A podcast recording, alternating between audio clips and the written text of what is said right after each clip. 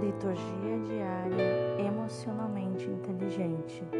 Aqui você encontra todas as leituras do dia e no final, comentários sobre a inteligência emocional escondida em cada texto das Escrituras. Louvor e adoração a Deus.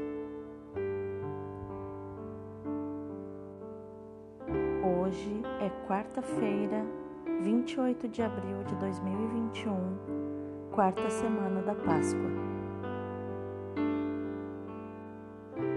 A leitura de hoje é Atos 12, do 24 até o capítulo 13, versículo 5.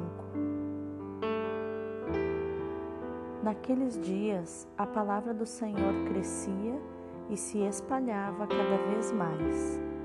Barnabé e Saulo, tendo concluído seu ministério, voltaram de Jerusalém, trazendo consigo João, chamado Marcos. Na igreja de Antioquia havia profetas e doutores. Eram eles Barnabé, Simeão, chamado o Negro, Lúcio de Cirene, Manaém, que fora criado junto com Herodes, e Saulo. Um dia, enquanto celebravam a liturgia em honra do Senhor e jejuavam, o Espírito Santo disse: Separai para mim Barnabé e Saulo, a fim de fazerem o trabalho para o qual eu os chamei. Então eles jejuaram e rezaram, impuseram as mãos sobre Barnabé e Saulo e deixaram-nos partir. Enviados pelo Espírito Santo, Barnabé e Saulo desceram a Seleucia e daí navegaram para Chipre. Quando chegaram a Salamina, começaram a anunciar a palavra de Deus nas sinagogas dos judeus. Eles tinham João como ajudante. Palavra do Senhor, graças a Deus.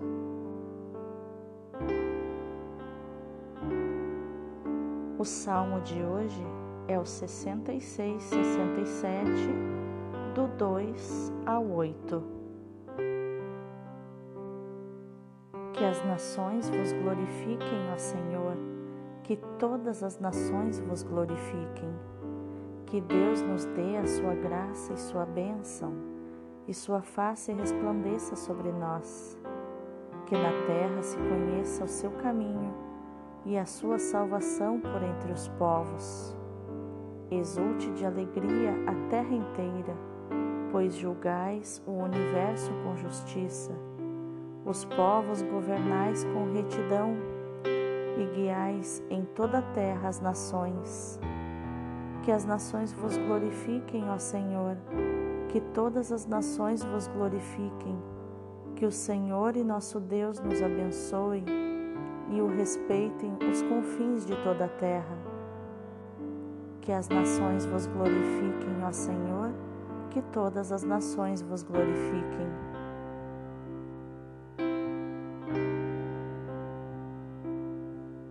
O Evangelho de hoje é João 12, do 44 ao 50. Naquele tempo, Jesus exclamou em alta voz: Quem crê em mim, não é em mim que crê, mas naquele que me enviou. Quem me vê, vê aquele que me enviou. Eu vim ao mundo como luz para que todo aquele que crê em mim não pereça nas trevas.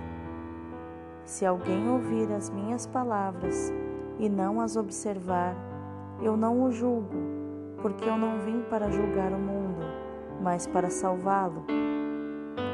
Quem me rejeita e não aceita as minhas palavras, já tem o seu juiz. A palavra que eu falei o julgará no último dia porque eu não falei por mim mesmo, mas o Pai que me enviou, ele é quem me ordenou o que eu devia dizer e falar. E eu sei que o seu mandamento é vida eterna. Portanto, O que eu digo, eu o digo conforme o Pai me falou. Palavra da salvação, glória a vós, Senhor. Então, qual o ensinamento de inteligência emocional que nós temos nos textos de hoje?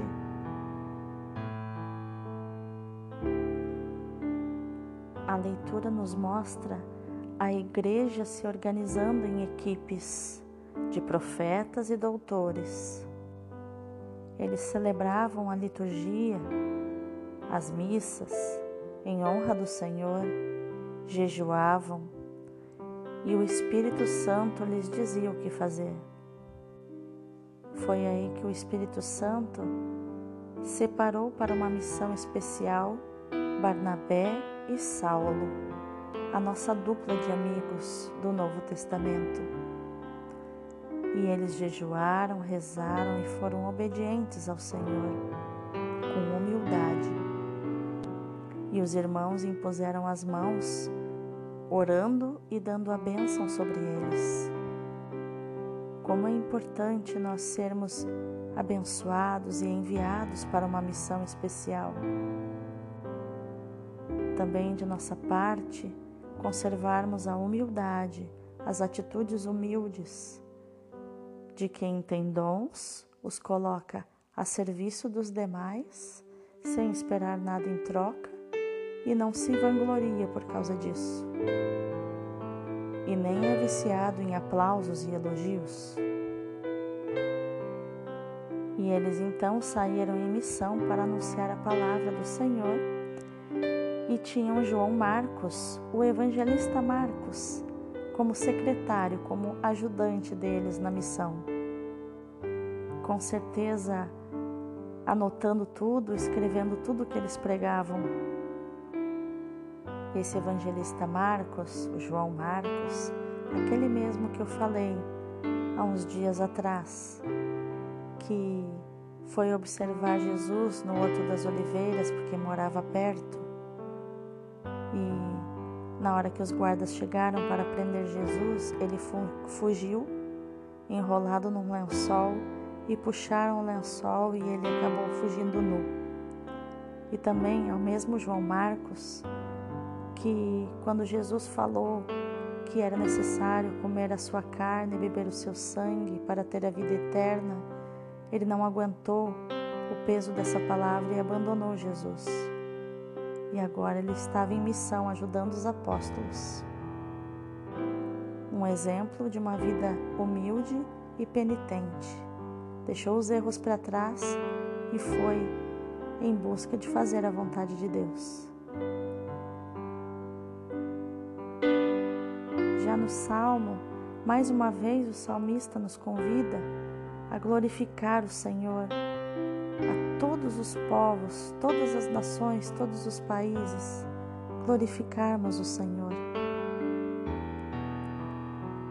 E termos também, cultivarmos em nós o sentimento sempre de alegria, de nos alegrar no Senhor, de exultar de alegria a terra inteira, porque Deus julga o universo com justiça e governa com retidão.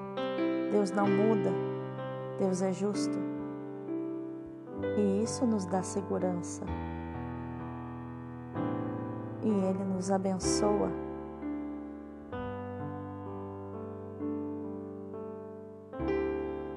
No Evangelho, Jesus continua o polêmico ensinamento, dizendo que quem crê nele não crê nele mas crê naquele que o enviou. Deus, o Pai, aquele que Jesus veio apresentar ao mundo. Não mais aquele Deus da lei, anotador de pecados, mas um Pai amoroso, um Abá, que nos ama mais que tudo. Jesus diz que quem olha para Ele e o vê, vê o Pai vê aquele que o enviou.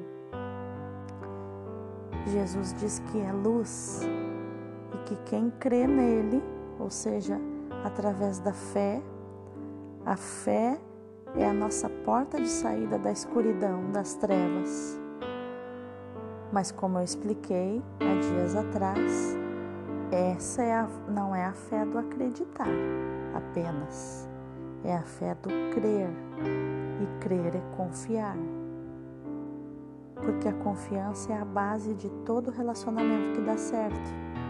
Não existe relacionamento sem confiança. E assim precisamos, para sair das trevas para a luz, confiar 100% no Senhor. Mas Jesus também diz que, mesmo aquela pessoa que não crer plenamente, que não observar as suas palavras, mesmo assim ele não julga, porque ele não veio para julgar o mundo, mas para salvar o mundo, salvar a cada um de nós. Jesus não te julga, ele te ama e te salva. E ele diz algo mais poderoso ainda que eu quero ressaltar, que é o próprio poder da verdade. A verdade não precisa ser de defendida, ela só precisa ser anunciada. Ela tem poder em si mesma. E Jesus diz isso aqui: que quem o rejeita e não aceita as suas palavras já tem o seu juiz, que é a própria palavra. A própria palavra que Jesus falou nos julgará. A própria verdade que ele anunciou nos julgará. E ele é a palavra, ele é o Verbo encarnado. Ele é o grande Deus que teve coragem de viver pequeno no meio de nós. E mais uma vez, Jesus, ao falar do Pai, usa a edificação Edificar é elevar o outro. Jesus não eleva a si mesmo, ele eleva o Pai. O Pai, quando fala do Filho, eleva o Filho. O Espírito Santo, quando fala do Filho, eleva o Filho. O Espírito Santo, quando fala do Pai, eleva o Pai. Um edifica o outro. Nenhum deles fala de si, mas um fala do outro, o quanto ama o outro. E Jesus diz isso que ele não falou por si mesmo, mas o Pai que o enviou, que o ordenou aquilo que ele deveria dizer e falar. E sobre o que o Pai veio falar? Sobre o que o Pai pediu para que Jesus falasse ao mundo sobre a vida eterna, que é algo que ultrapassa o nosso entendimento é algo que nós não conseguimos imaginar a maravilha que é a vida eterna. Que teu dia seja maravilhoso, um dia de eternidade, um dia de gratidão, um dia que você possa estar na presença de Deus, o Pai que te ama e que foi dele que Jesus veio falar. Deus te abençoe.